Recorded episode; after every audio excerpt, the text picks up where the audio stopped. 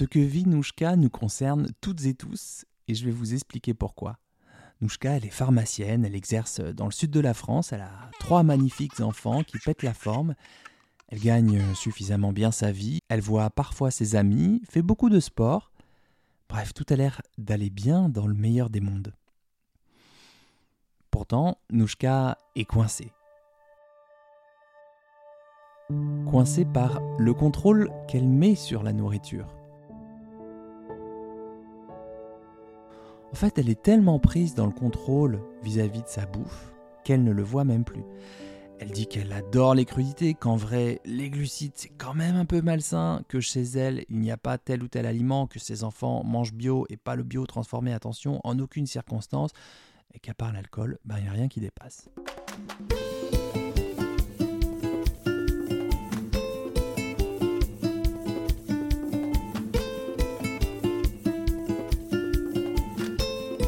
Salut, c'est Charles Brumeau, diététicien, et vous écoutez l'épisode 41 de Dans la poire. Alors vous savez quoi? Dans cet épisode, il sera question de nuances. Hein. J'espère que vous êtes bien accrochés parce que c'est quelque chose que j'ai du mal à transmettre sur les réseaux sociaux vu la durée des formats et la jungle des algorithmes. Ici, on a le temps, donc euh, autant en profiter. Et à la fin de cet épisode, ben, je vais vous proposer un petit exercice à faire chez vous qui est riche d'enseignements et qui concerne le contrôle que vous pouvez mettre ou non sur votre assiette. En tout cas, merci beaucoup à toutes et tous de commenter les épisodes sur Apple Podcast. Ça m'aide vraiment à faire euh, grandir dans la poire. Et ce mois-ci, c'est Caro-VK, Caro VK, qui m'a laissé un avis trop sympa. Euh, je vous le lis. Merci pour tout, cher Charles. Vous faites beaucoup de bien, des contenus riches et diversifiés. Et ce fameux podcast que je suis depuis le début, c'est top de nous alléger, entre guillemets, de cette mauvaise conscience malgré tout. Bah, merci Caroline de témoigner euh, aussi dans la fin de votre avis qu'être une femme à 50 ans sur certains sujets, eh ben, c'est pas si facile que ça. Alors aujourd'hui, je vais vous parler de flexibilité et surtout vous expliquer en quoi la flexibilité peut nous aider à mieux vivre, à tenir nos objectifs, à garder le cap de nos choix, que ce soit pour des raisons de santé, de poids, ce qui peut aussi être lié à la santé, ou de recherche de performance ou d'esthétique. Vous voyez ce que Vinouchka, là, on pourrait se dire, bah, en apparence, tout roule. Après tout, elle a le droit de manger bio, non transformé, d'apprécier réellement les crudités en apéro. Les feuilletés au fromage, euh, les burgers, les pizzas, la nourriture transformée ne sont pas l'apanage d'une alimentation décomplexée. Hein. On peut faire autrement, ouais, tout à fait. Je serais d'accord avec vous. Le souci de Nouchka, c'est que ce mode de vie-là la met souvent en tension. Et que derrière ses choix healthy, oui, j'ai dit healthy, qu'est-ce qu'il y a? Eh bien, elle est euh, ouais, euh, en tension avec la nourriture. Ça provoque quelque chose qui est compliqué pour elle à gérer.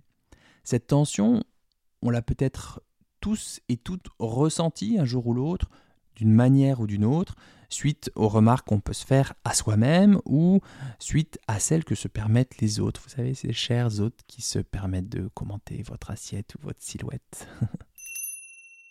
Alors peut-être pour avoir une idée plus précise de ce que ça peut être la flexibilité, on va commencer par l'inverse.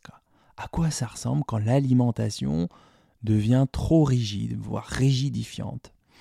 Eh bien, ce qui se passe, c'est qu'on observe une surdominance des règles mentales. Surdominance, surdominance, quatre syllabes. En mot un peu plus simple, c'est nos pensées, en fait, quand nos pensées euh, prennent toute la place, quoi. C'est-à-dire qu'on se focalise uniquement sur certains aspects de l'aliment. Par exemple, sa densité énergétique. Donc le fait qu'il soit plus ou moins calorique. Ou alors les aspects micronutritionnels. Hein. Les carottes, c'est riche en fibres, c'est riche en bêta-carotène, ça va me donner bonne mine et c'est pour ça que je vais en manger. Quand on a une alimentation trop rigide, il y a aussi la question de l'urgence qui s'active. Je dois résoudre ce problème dans l'urgence. Si j'ai un problème de poids, ou plutôt avec mon poids, je dois le résoudre vite et maintenant, sinon il va se passer des trucs de dingue. On a aussi des réactions stéréotypées. Hein. On retrouve les réactions des trois F fight, flee or freeze. to fly. En français, ça donne combattre, fuir ou ne pas agir. Appliqué à l'alimentation, pour être bien concret, ça peut être je combats mon envie de manger du chocolat. Ça prend toute la place parfois, mais tant pis, je combats quand même, ça va passer. Je fuis. C'est je préfère ne pas aller au restaurant plutôt que d'être tenté par cette farandole de dessert. Expression plus utilisée depuis 1948, farandole de dessert. Euh, ne pas agir, c'est continuer à faire l'autruche en enterrant le problème. Troisième point, quand l'alimentation devient trop rigide, eh bien les choses deviennent graves. Tout d'un coup. Si on mange ce feuilleté à l'apéro, ben voilà ce qui va se passer. Tu vas prendre du poids. C'est sûr que c'est ce feuilleté qui fera la différence et tu pourras t'en prendre qu'à toi. Là, les choses deviennent un peu graves, un peu lourdes, comme si c'était un peu définitif, enfermant. Quatrième point, en plus, on se met de la pression. Hein. Le cœur s'accélère, on anticipe, on ressasse. Donc en réalité, on est partout, sauf dans le moment présent. Et ça, ça a une conséquence tout à fait concrète. Hein. C'est vraiment bien dommage quand on a quelque chose d'agréable en bouche parce que bah là, on n'est pas dans la recherche du plaisir, on est dans le est-ce que c'est bien ou c'est pas bien. Donc allez vous amuser à repérer votre assasiement, à affiner vos nuances corporelles, c'est-à-dire en gros c'est quoi les messages que mon corps il me fait quoi Lorsque votre grille de lecture, elle est davantage focus sur le mental que sur les signaux du corps. Enfin, dernier point, quand on a une alimentation trop rigide, rigidifiante, eh bien, on observe la montée en puissance de l'autocritique intérieure.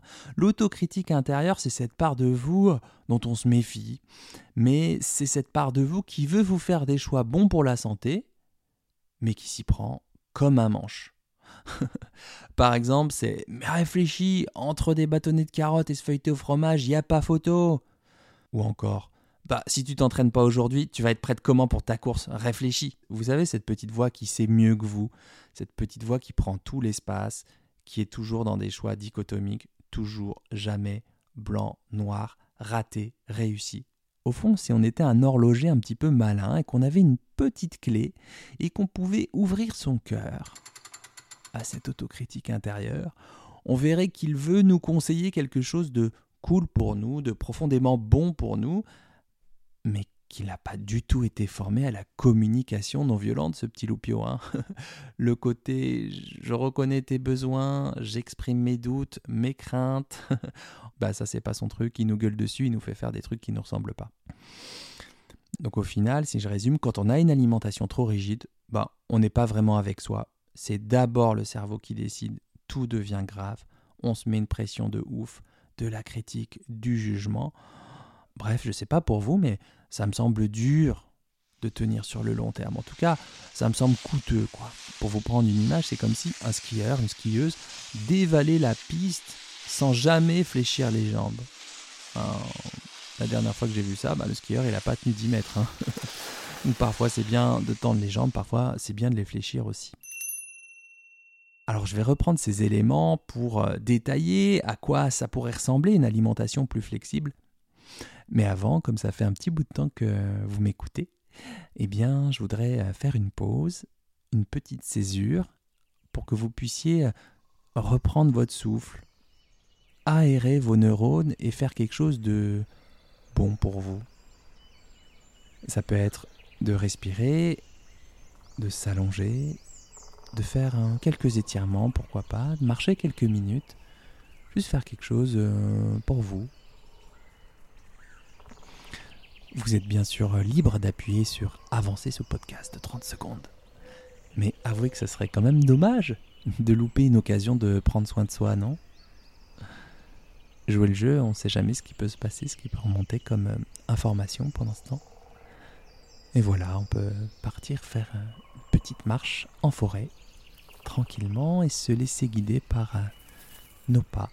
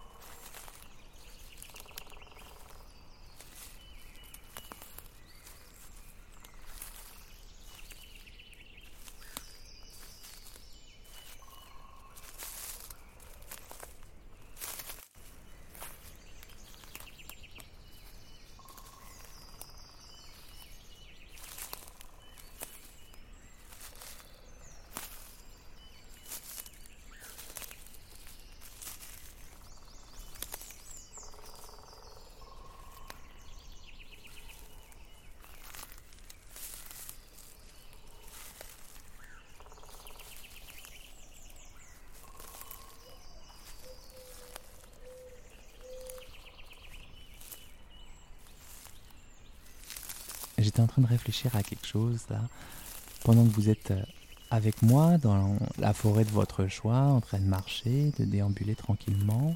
D'ailleurs, ça peut même être une forêt totalement imaginaire, qui soit façonnée par euh, vos projections, l'idée que vous vous faites d'une forêt apaisante et sympa, accueillante pour vous.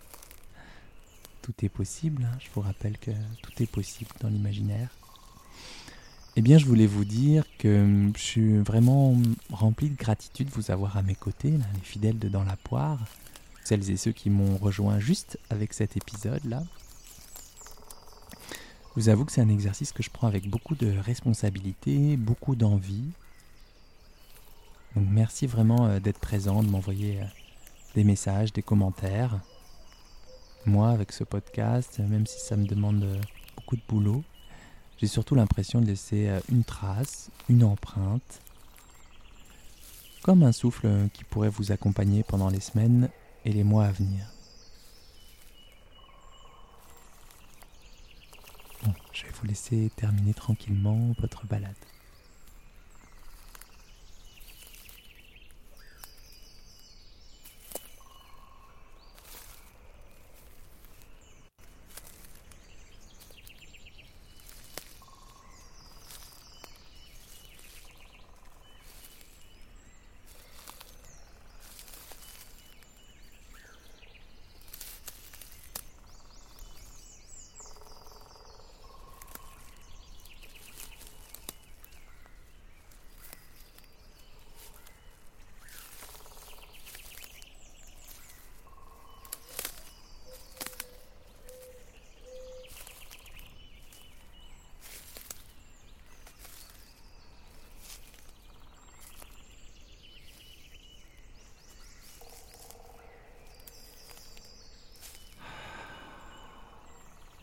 Ça fait du bien de marcher un peu, non Alors on va reprendre le fil de ce podcast et comme je vous l'ai dit, je vais reprendre les éléments pour dessiner avec vous les contours d'une alimentation qui soit un peu plus flexible, sachant qu'elle peut être déjà très bien comme ça, votre alimentation, à juste au bon endroit, elle est peut-être déjà très chouette. Alors si je reprends cette fameuse surdominance des règles mentales, ben, si l'alimentation était plus flexible, on pourrait avoir une vision plus large des aliments, de l'alimentation. quoi. Ouais, c'est vrai qu'il n'y a pas vraiment de fibres et de bêta-carotène dans ce feuilleté au fromage. Mais bon, il va me donner aussi d'autres sensations en bouche, euh, différentes que euh, des bâtonnets de carottes, quoi. Et j'ai envie de vous dire, c'est vrai que si on raisonne en micronutriments, il n'y a aucun aliment qui a tout bon, tout parfait, aucun aliment. Là, pour les bâtonnets de carottes, c'est nul en protéines, c'est nul en lipides. Mais si, les lipides, le truc qui aide justement le bêta-carotène à être fixé par l'organisme. Et puis en plus, franchement, même si on trouvait l'aliment parfait, là, parfaitement équilibré avec les lipides, les protéines, les glucides, les fibres, les antioxydants, les vitamines, les minéraux, on serait tenté peut-être d'en manger tout le temps, là, de suroptimiser, et je pense qu'on s'ennuierait sérieusement entre nous. Je pense que ça nous gaverait sans jeu de mots. Ensuite, au lieu de réactions stéréotypées, stéréotypantes, bah, on aurait plutôt des réactions tournées vers la résolution de problèmes, mais en mode constructif, quoi. Genre, ok, il y a des règles qui arrivent dans ma tête, il y a des pensées qui arrivent, je peux pas les empêcher de tourner en rond. Ce que je peux faire déjà, c'est les lister identifier lesquels me jouent des tours le plus souvent. J'avais écrit lesquels m'arnaquent en fait. C'est un peu ça vraiment. Quelles sont les pensées qui m'arnaquent quoi Par exemple, pour perdre du poids, c'est sûr, faut manger moins, faut limiter le sucre, le gras, le transformer. On peut voir qu'il y a une certaine logique hein, dans ces pensées, mais on peut aussi identifier celles qui sont fonctionnelles ou pas. C'est-à-dire, en gros, ok, j'ai cette pensée, mais est-ce qu'elle marche pour moi vraiment? Ok, je dois manger léger pour perdre du poids. Très bien, est-ce que si je mange léger à midi mais que mon prochain repas est à 20h, et que je suis infirmière et que je cours partout dans les couloirs, que ma journée n'en finit pas, est-ce que ça marche vraiment pour moi, cette histoire de je dois manger léger à midi Est-ce que j'aurai assez d'énergie pour faire mon job? Pareil pour j'aimerais avoir de la volonté pour mincir, ou pour tenir, entre guillemets. Ouais, bah, c'est vrai que c'est plus facile quand on a une certaine volonté, ça je suis bien d'accord, très bien. Mais est-ce que ça marche vraiment une pensée comme celle-là? Par exemple, le fait de se dire qu'il faudrait avoir plus de volonté, est-ce que ça vous donne 1% de volonté en plus? Donc moi, je vous propose, à la place, d'essayer de construire des ponts avec soi-même. Que se passe-t-il si je mange trop léger? Est-ce que ça développe mon impulsivité au repas suivant ou pas?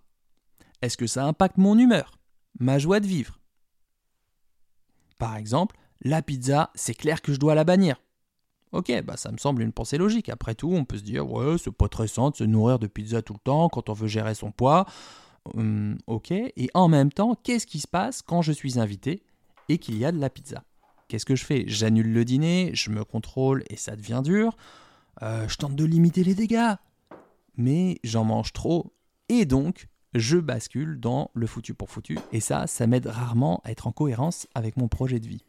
Et en faisant ça, en répondant vraiment de manière euh, honnête, quoi, lucide, authentique, c'est c'est vous et vous hein, cette affaire. Ben c'est pas neutre. C'est-à-dire que ça nous apprend à observer les conséquences de notre corps sur ah, tiens, qu'est-ce qui se passe quand je suis des règles trop rigides pour moi? Concrètement, qu'est-ce qui se passe quoi? Autre point pour l'alimentation flexible, eh bien quand on est plus dans l'observation et la curiosité, ben, je ne sais pas si vous avez remarqué, mais les choses deviennent moins graves quoi. Et ça, ça ne veut pas dire qu'on s'en fout, hein, qu'on s'en fiche totalement de peser le poids qu'on pèse, ou d'optimiser notre alimentation pour notre santé long terme, la longévité. Non, pas du tout. C'est juste que ça devient moins grave. C'est comme si on déposait un énorme sac plein de cailloux, bien graves là, qu'on pouvait redresser ses épaules, qu'on avait le dos moins voûté par cet énorme sac et qu'on pouvait de nouveau regarder au loin.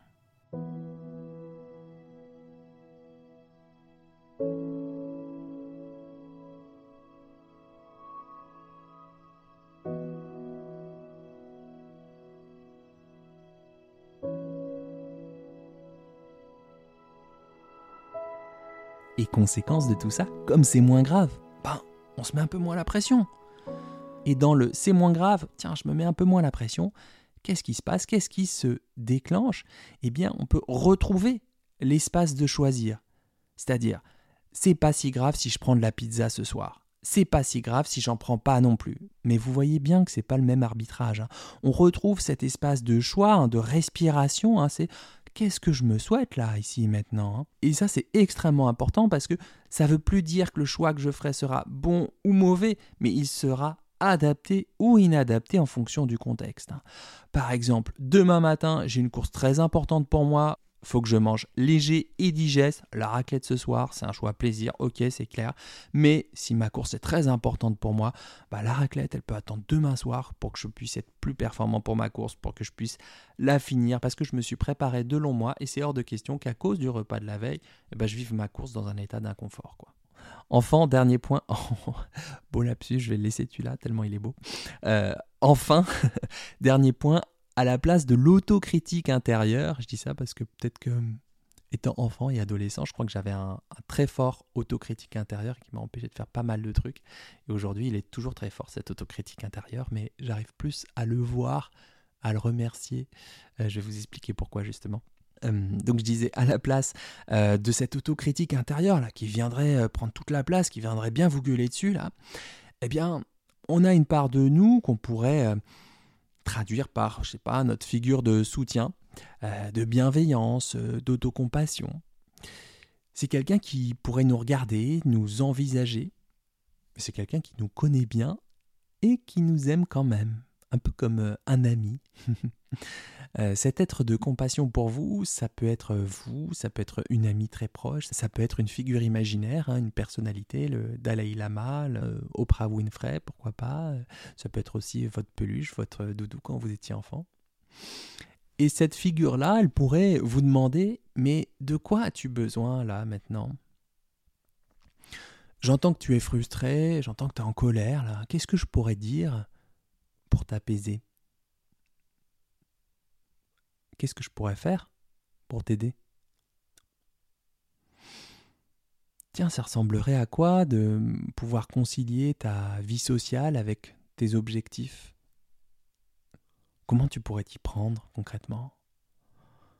Ouais, je sais que c'est pas facile hein, ce que tu traverses, mais euh, ben viens, on va essayer de faire ça, puis on va observer comment ça se passe pour toi, quoi.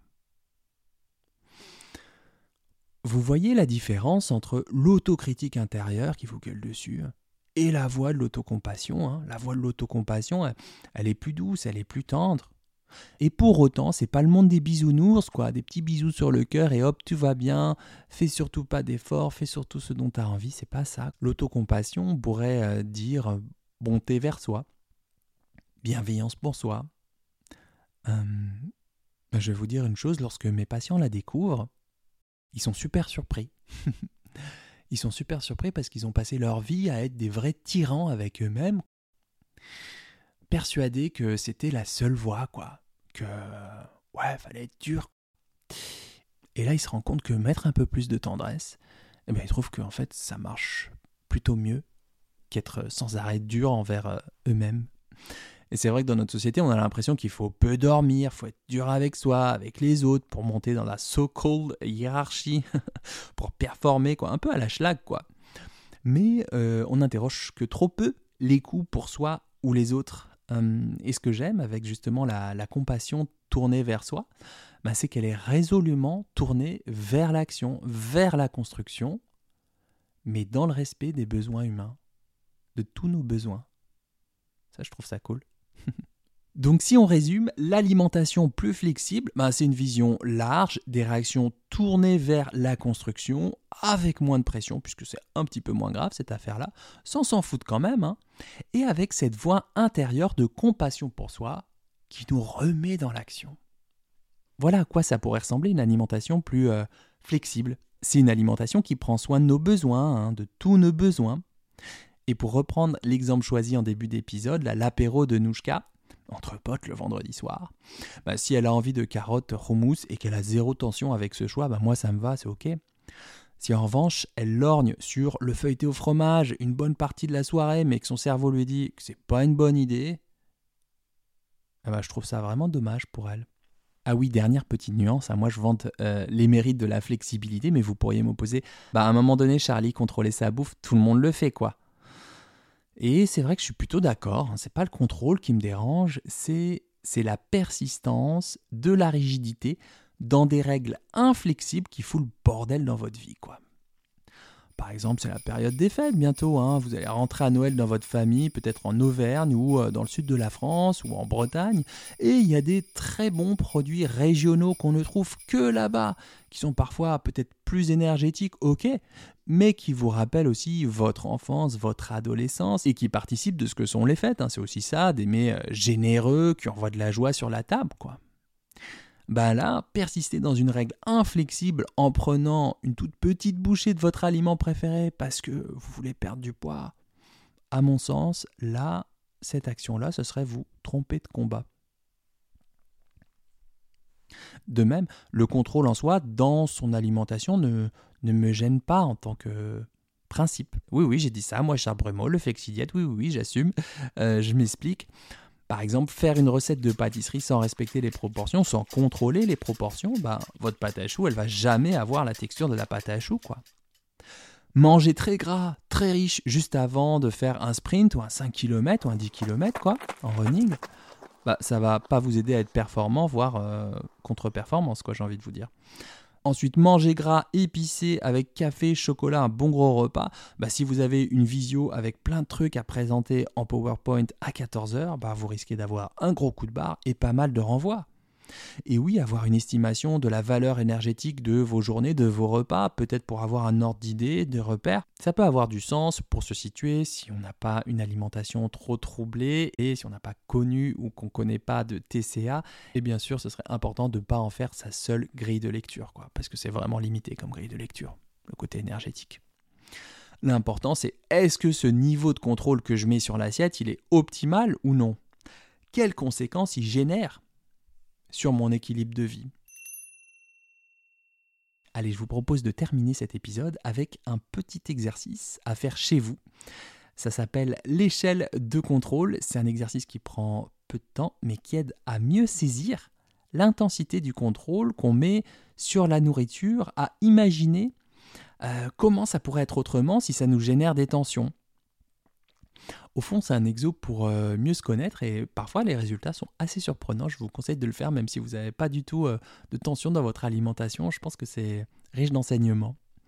Alors, munissez-vous d'une feuille de papier A4 si possible, feuille de brouillon bien sûr parce qu'on réutilise tout le papier. Hein. Tracez un axe qui va de gauche à droite. À gauche, vous mettez le chiffre 0. À droite, vous mettez le chiffre 10. Au milieu, le chiffre 5. Maintenant, écrivez à quoi ressemblerait votre alimentation à un niveau de contrôle de 1. De 1 sur 10. Allez-y, écrivez vraiment, euh, jouez le jeu quoi.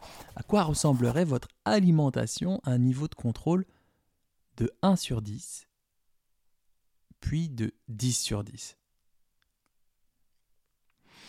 Maintenant, quelles seraient les conséquences d'être super contrôlant, contrôlante avec son assiette sur vous Même question, les conséquences sur les autres. Qu'est-ce qui se passerait?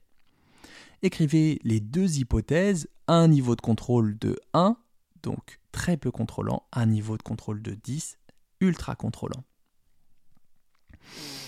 Maintenant, vos émotions. Quelles seraient-elles à un niveau de contrôle de 1 sur 10 Et quelles seraient-elles à un niveau de contrôle de 10 Réfléchissez. Ou pas d'ailleurs, euh, laissez-vous euh, guider par l'instinct. ok, accrochez-vous parce que là ça se corse. À quoi ça ressemblerait si vous étiez au milieu de l'échelle? Vous seriez où? Vous seriez plutôt vers 3-4 Plutôt vers 6 Plutôt pile au milieu?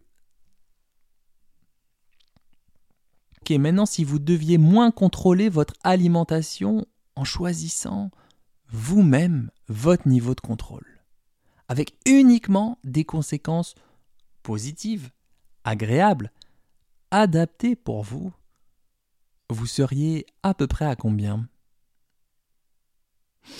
Et maintenant, si on creuse, à quoi ressembleraient vos assiettes, vos repas, vos manières de table, à ce niveau de contrôle optimal? Ce serait quoi les pensées liées à votre alimentation? À quoi elles ressembleraient vos émotions avec ce niveau de contrôle optimal? Qu'est-ce que ça vous apporterait? En quoi ce serait euh, différent de d'habitude?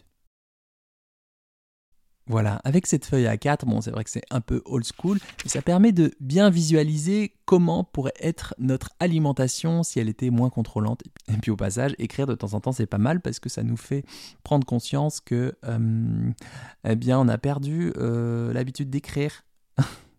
avec tous les textos qu'on envoie, bah, on ne sait plus trop écrire. C'est intéressant de retrouver le, le chemin de l'écriture.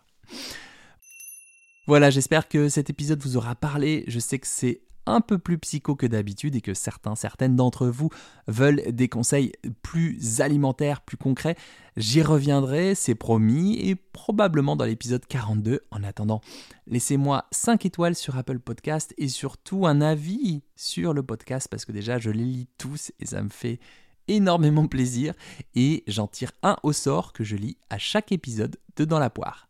Je vous souhaite un bon appétit de vivre et à très vite pour un nouvel épisode de Dans la poire.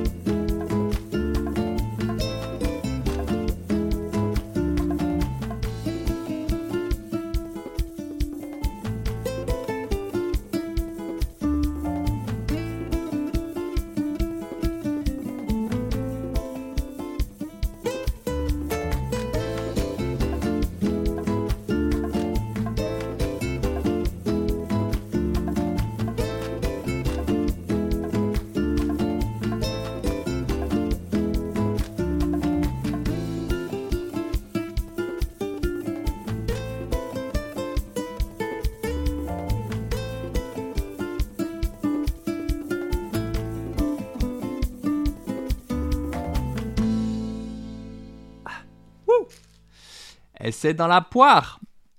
À base de pop, pop, pop, pop.